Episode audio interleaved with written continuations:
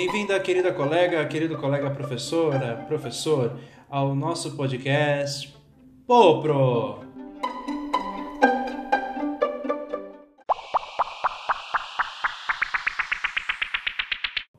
Esse nosso espaço semanal de discussão sobre a nossa profissão, sobre os nossos sonhos, sobre nossas lutas e sobre aquelas fofocas de todos os dias da nossa escola ou da nossa universidade.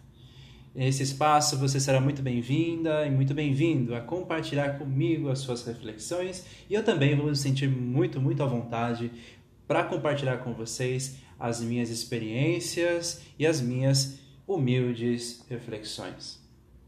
Então, pegue a sua bolachinha pedagógica, aqueça a sua aguinha para preparar aquele, chá, aquele chazinho esperto de erva mate ou de camomila e vamos nessa. Sejam muito bem-vindos.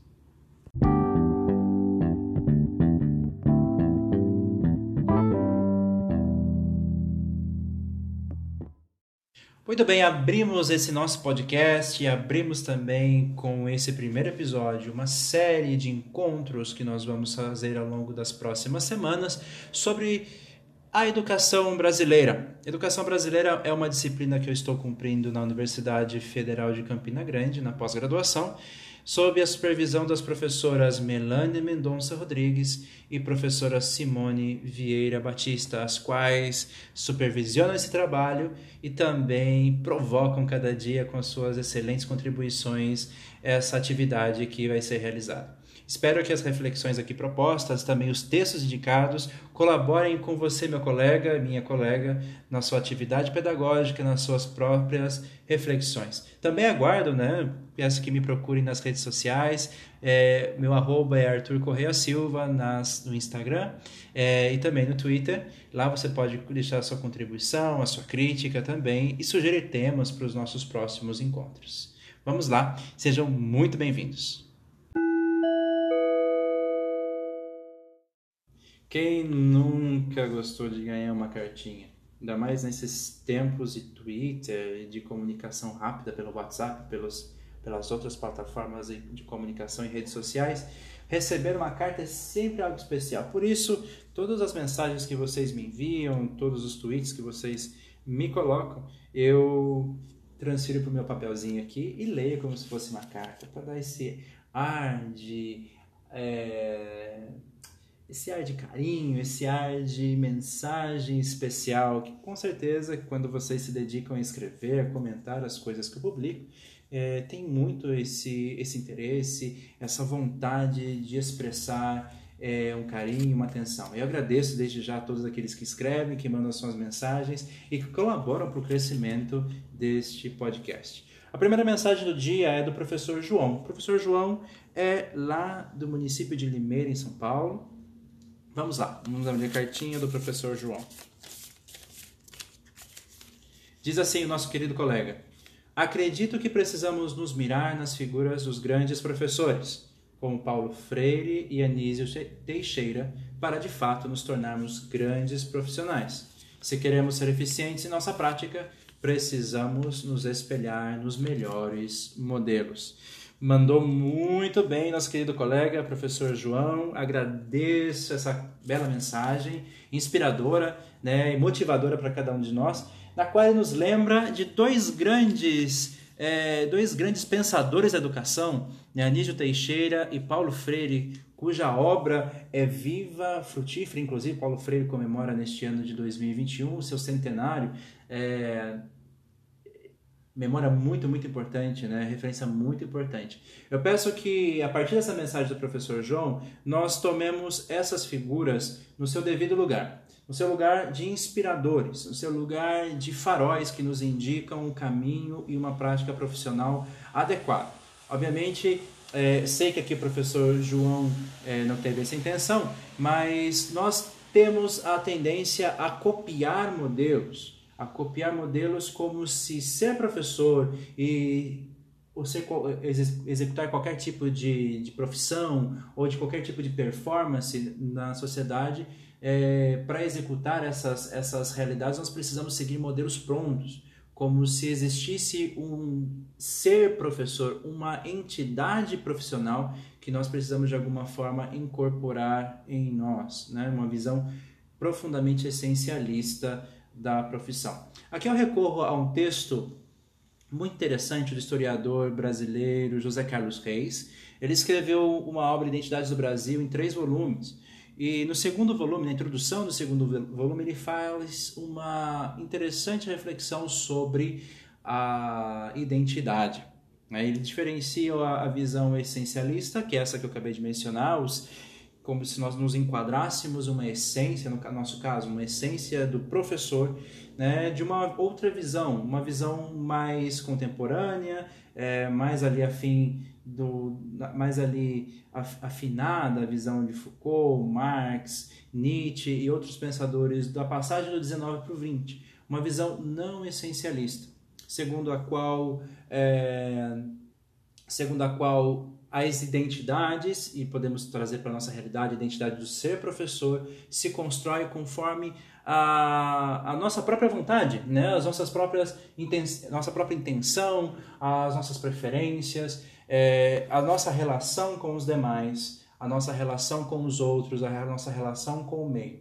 Não existe um ser professor definido, uma essência do ser professor, mas uma existência profissional. Né? Como eu sou professor, como eu existo como professor é, diante do meu, dos meus alunos, na minha realidade, no meu tempo, é, segundo também as minhas, é, as minhas habilidades, as minhas limitações também. Muito bem. É, além, diria aqui para o querido colega e também para todos nós, e penso junto com vocês, que para além de mirar-se, de espelhar-se, como ele diz, nos grandes exemplos do passado, como Paulo Freire e Anísio Teixeira, em busca do ser professor, nós precisamos buscar na nossa realidade escolar, diante dos nossos alunos, diante das nossas comunidades, das pessoas que é, são atingidas, né, as crianças, adolescentes, adultos que são atingidos pelo nosso trabalho, o que é ser professor. É ali que nós descobrimos o que é ser professor. Inspirados, motivados, munidos à bibliografia que Paulo Freire, Anísio Teixeira e tantos outros nos deixam, é, descobrimos de fato o que é ser professor na nossa relação com os demais. Veja bem, que engraçado, não? Como a nossa linguagem nos trai. Agora mesmo eu falava de descobrir o que é ser professor, quando na verdade eu deveria muito mais dizer como nós nos constituímos professor justamente nas, nesse, diante das necessidades que nós vivemos, das realidades que nós vivemos em nossa existência, mas principalmente nos constituir como profissionais nas nossas relações e nos nossos condicionamentos sociais e aquilo que nós vivemos e enfrentamos todos os dias. Então, com essa retificação, passo a seguinte mensagem. Essa vinda do professor Jair, do município da, da capital, Curitiba, no Paraná. É, professor Jair escreve, vamos lá, a sua carta. Sinto que os professores brasileiros só fazem criticar seu país e o governo que estiver no comando há pouco apreço por nossa nacionalidade e os valores é, do Brasil. Precisamos urgentemente resgatar o patriotismo, os símbolos nacionais e nossas cores.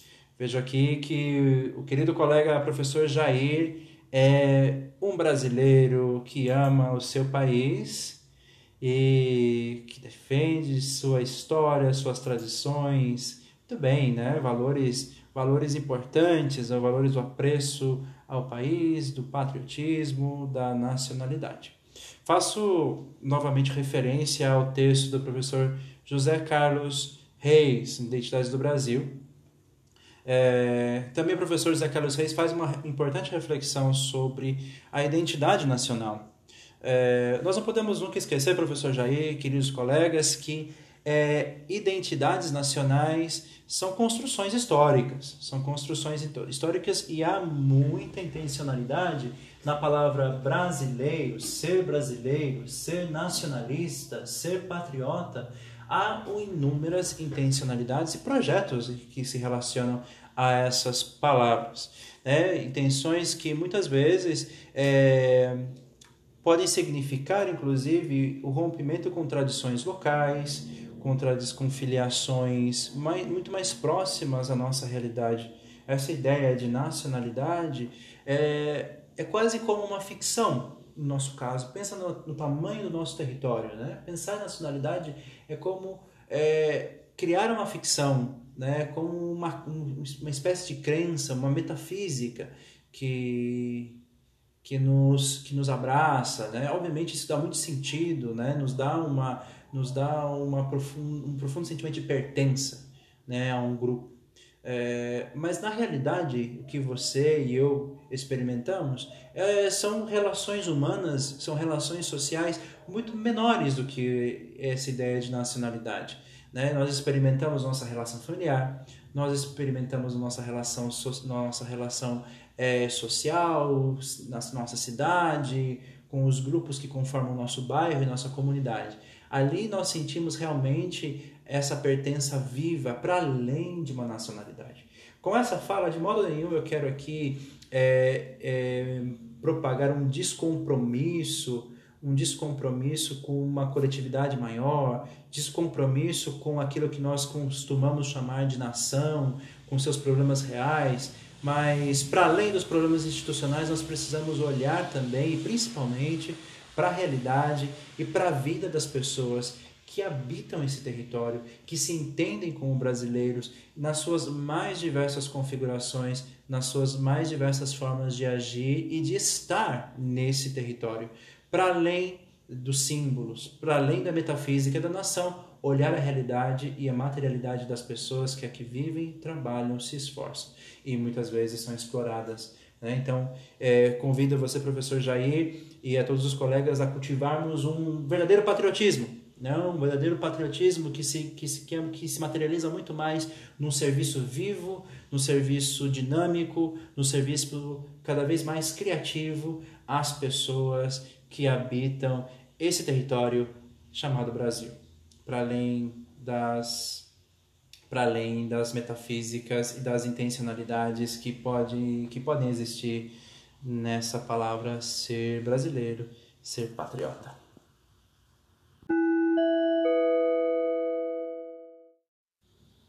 Muito bem, é, seguimos aqui e vamos fazer a nossa última, terceira e última pergunta da nossa noite. Nossa, já foi noite, né? Não sei se vocês estão ouvindo de dia, se estão ouvindo de tarde esse podcast, mas estou aqui fazendo à noite. Estou aqui em Campina Grande, na Paraíba, apesar desse meu sotaquezinho paulista aqui, caipira. É, estou aqui em Campina Grande, uma noite chuvosa, uma noite linda e fresca aqui na nossa serra. É, vamos ver a terceira mensagem do nosso dia, essa de uma professora, professora Doriana. A professora Doriana é, é do município é, de Caruaru, em Pernambuco. E a professora Doriana escreve, vamos ver a sua cartinha. Não compreendo que existam professores que não se filiem aos sindicatos e às associações. Para mim, não estar conectado ao coletivo significa que não se importam com os problemas da sua gente e da sua classe. Muito bem, mensagem forte, mensagem de engajamento, mensagem que nos convida a um compromisso da nossa querida professora Doriana de Caruaru, Pernambuco. Muito obrigado, querida colega, por essa mensagem. Nós todos nos sentimos muito motivados e muito convidados também a nos engajarmos na luta. Exatamente na abertura desse podcast eu falo que aqui nós estamos também para pensar as nossas lutas, os nossos desafios e como é importante estar unido aos sindicatos, unidos às associações e tantos outros instrumentos de luta da nossa classe é, que visam, cujo objetivo principal é firmar né, o compromisso das autoridades com relação aos nossos direitos, especialmente o direito a uma educação e a um trabalho digno e de qualidade. Bom, eu faço apenas aqui um, uma contribuição à fala da professora, né? uma fala que eu, que eu jogo aqui, uma fala excelente, mas eu faço ainda uma. convido a colega né, a uma reflexão a partir do texto A História Vista de Baixo, de Edward Palmer Thompson. Gastei aqui o meu inglês, né? É, Thompson é um historiador bem importante do século XX, né? um, um historiador inglês, né? pelo, pelo, pelo nome, né? perceber.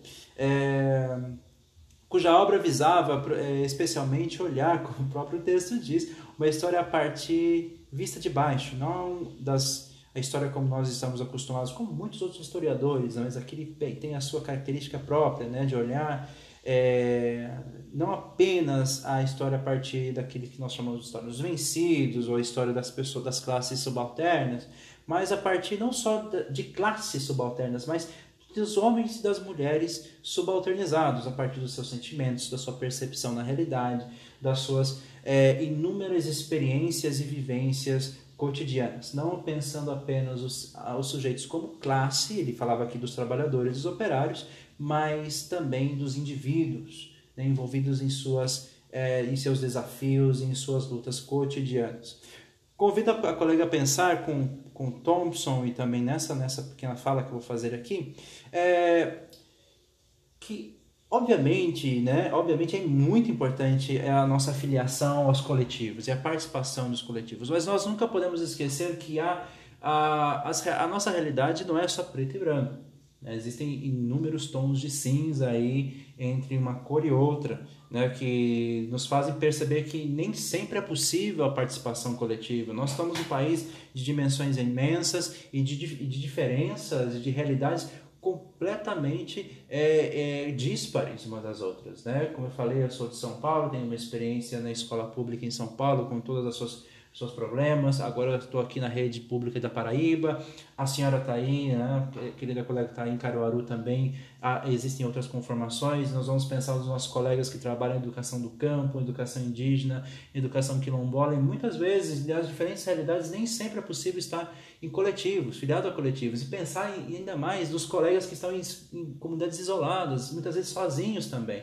E não é possível se filiar nem sempre, mas isso não significa de forma nenhuma que no seu trabalho cotidiano, no seu engajamento junto à sua comunidade, aos seus alunos, ao seu grupo de colegas também, ele também não esteja articulado e trabalhando pela, pelo grupo dos professores, pela transformação da sociedade. Não significa que ao, pelo por não estar, por não poder estar, por não escolher não estar filiado a um, a um coletivo institucionalizado como um sindicato ou uma associação, essa pessoa também não sinta na própria pele, na, nos próprios sentimentos, ah, os desafios e as lutas daquilo que nós nos acostumamos a chamar e percebemos como tal, obviamente, como classe. Né? Cada um de nós, na nossa realidade, antes mesmo de estabelecer é, essa ideia de classe, como indivíduos, como pessoas, nós sentimos, nós sentimos os desafios de nossa profissão e os desafios do nosso cotidiano profissional. Isso Thompson observou a partir dos, a partir dos operários ingleses, né, cuja história foi contada somente a partir, é, por muito tempo, né, a partir de Thompson essa realidade mudou, mas antes dele, a história dos operários era contada a partir das instituições. Ah, os sentimentos, os desafios que a família operária, que o operário indivíduo vivenciava e experimentava, era negligenciado, pouco sabemos. É, o que nós, a, a nossa experiência imediata são de indivíduos, são de pessoas que trabalham, pessoas que se dedicam, e no nosso caso, pessoas que se dedicam profundamente à educação. Então, eu convido a senhora, né, insista no seu, no seu engajamento, convide cada vez mais os colegas a participarem, a se envolverem nas, nas associações, nos movimentos, nos sindicatos, mas de forma nenhuma né? Olhe com maus olhos aqueles colegas que, por algum motivo ou outro, escolheram não se filiar e perceba também neles é, grandes esforços, grandes mobilizações pessoais para uma educação de qualidade e para também, quem sabe, né, um engajamento ao seu modo nas lutas que são de todos nós. Bom, com essa mensagem tão importante, tão convidativa e tão mobilizadora da professora Doriana. É, queremos também agradecer na pessoa dela também ao professor Jair e ao professor João, que participaram também desse podcast. Nós encerramos esse nosso primeiro encontro e convidamos você a participar conosco, a enviar sua mensagem, as suas perguntas. Lembrando que nós estamos nas próximas semanas refletindo sobre a educação brasileira a partir dos temas que são propostos e a, na provocação das professoras é, Simone e Melânia da UFCG. Muito obrigado, um grande abraço e até a próxima, querido professor.